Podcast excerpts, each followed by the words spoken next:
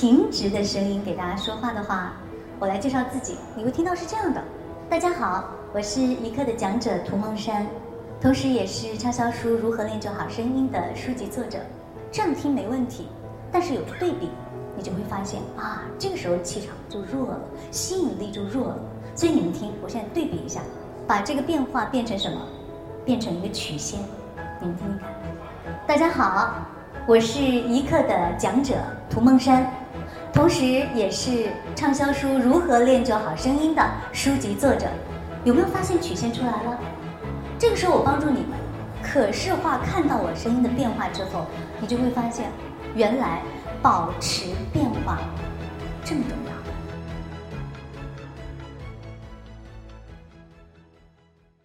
当我们在说话的时候，我们很多人的声音是没有放出来的。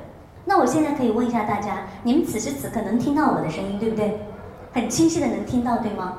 等一下我会给大家放很多案例当中，你就会发现，原来有那么多人说话的时候，他以为他说的话别人听到了，但其实坐在他面前也好，稍微远一点也好，给他一个麦克风也好，他根本就不能让别人听到他的声音。这样的场合在销售当中也常常遇到，我经常会接到一些销售电话，你就会开始去看感觉，你会发现，销售电话基本上分为三种风格，最好的风格，声音最有权威性的，同时你会觉得最有底气的、最自信的，你们知道是在哪个行业吗？想想看，银行，因为每天我们都会接到销售电话，那现在你用我的方式去听。你会发现，金融行业、银行行业，他们的声音的力度、响亮度都要大于其他的行业。而这种响亮度绝对不是像我刚才说的那样，哇，非常高、非常轻、非常刺耳、非常幼稚，不是，而是一种有底气的自信的声音。他们是专门经过训练的。然后你会发现，你跟客户经理打电话又不一样，你再跟高级客户经理打电话又不一样，因为你的声音代表了你的气场。而且你们再注意去听。所有的非常繁忙的人士，他们的助理，他们都会非常认真去挑选自己助理说话的语速、声音的高低。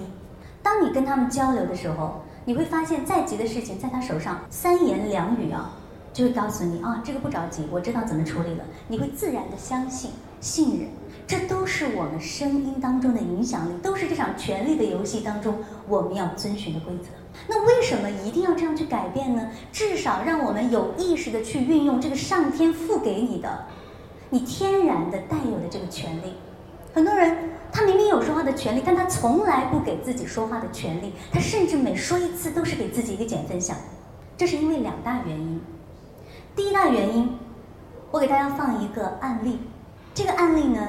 是你们同时听到两个声音之后，你的心里一定会有个感觉。你在脑海当中，你会再开始搜寻，你会开始做筛选。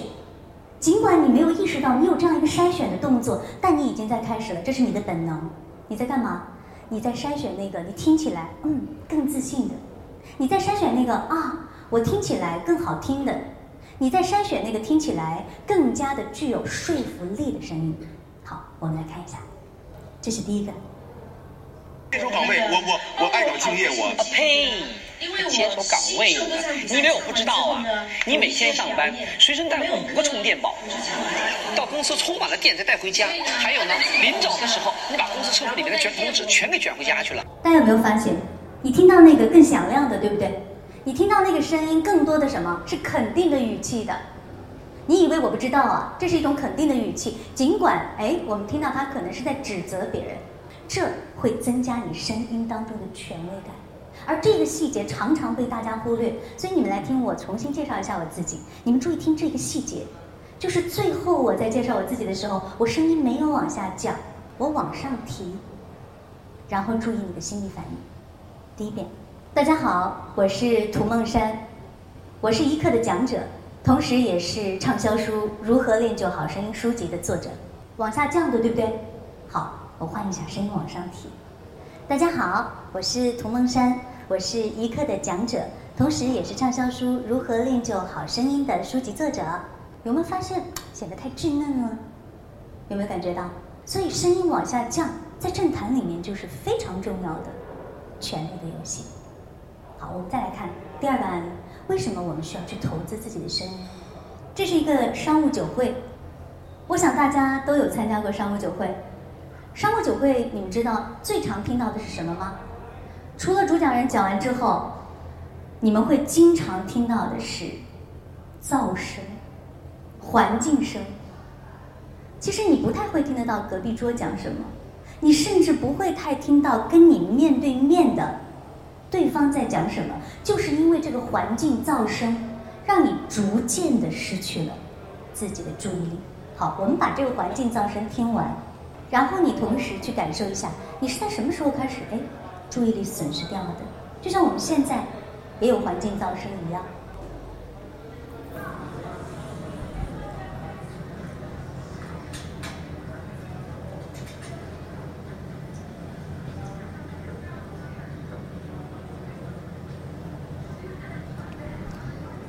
这个环境噪声和我们此时此刻现在听到的环境噪声，它们整体的一个噪声的影响力是差不多的。不过现在我们用了麦克风把它放出来的话，所以大家会听得更清楚。在这样的环境噪声当中，只有一个声音进来的时候，你会突然开始把注意力收回。这个声音就是有人叫你的名字，你会突然把注意力收回，开始唤起。因为从我们的本能来讲，你会发现这个环境噪声有一个特点。它是平铺直叙的，它没有这样高高低低的。如果这个时候，哎，有个杯子砰地上摔碎了，你会立刻唤起注意力，因为它有改变。或者如果此时此刻，有人拿着酒杯说敲一敲，好，请大家注意力往这边看一看。接下来我要给大家介绍，所以你们回想，当你参加商务酒会的时候，尤其是伴随着你还要一起用餐的时候，主讲人他的声音都会改变。他会变成什么？他会把声音拔高，然后把声音拉长。大家请往我这边看一看，他会不会这样说？这就是他声音的改变。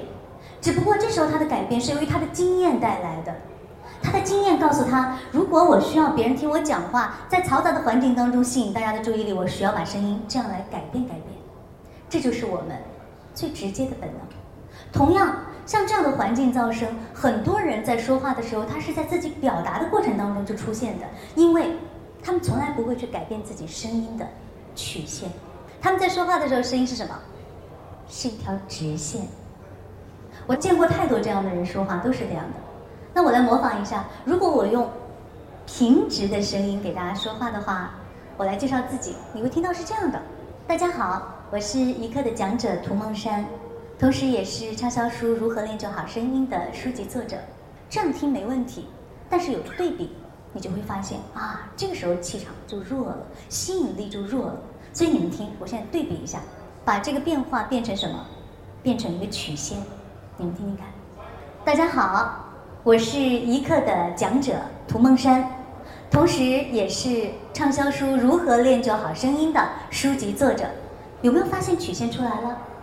这个时候我帮助你可视化看到我声音的变化之后，你就会发现，原来保持变化这么重要。而我们会在几种情况下，这种变化就消失掉了。第一，你累了。如果有人让你说话说一个小时、两个小时，你一定会累的。你累了之后，你渐渐渐渐的，所有的跟发声相关的这些肌肉，你的意识，全部都会开始。想睡觉，他们就会躺下来，他们不会再像你最开始那样，那么激情的说话。这就是为什么前面我们跟大家分享过，男性每天要说七千字，女性每天说一万四千字是一倍。我要让你全部的时间都能够对你所说的内容保持足够的激情、足够的变化，其实很难。但是，我们需要把这个意识投递在哪里呢？我们需要把它投递在你非常非常重要的场合，这个时候你不会说太多话，你可能会打一个商务电话十五分钟，你可能会开一个电话会议二十分钟，你可能会做一个会议的汇报介绍十分钟，你可能会发一通微信语音几分钟，这些时候把它运用好，让你的声音夺回注意力，让你的声音能够精准的去表达你的思想。而不是产生误解，因为好的声音形象能够让你的信息传递事半功倍。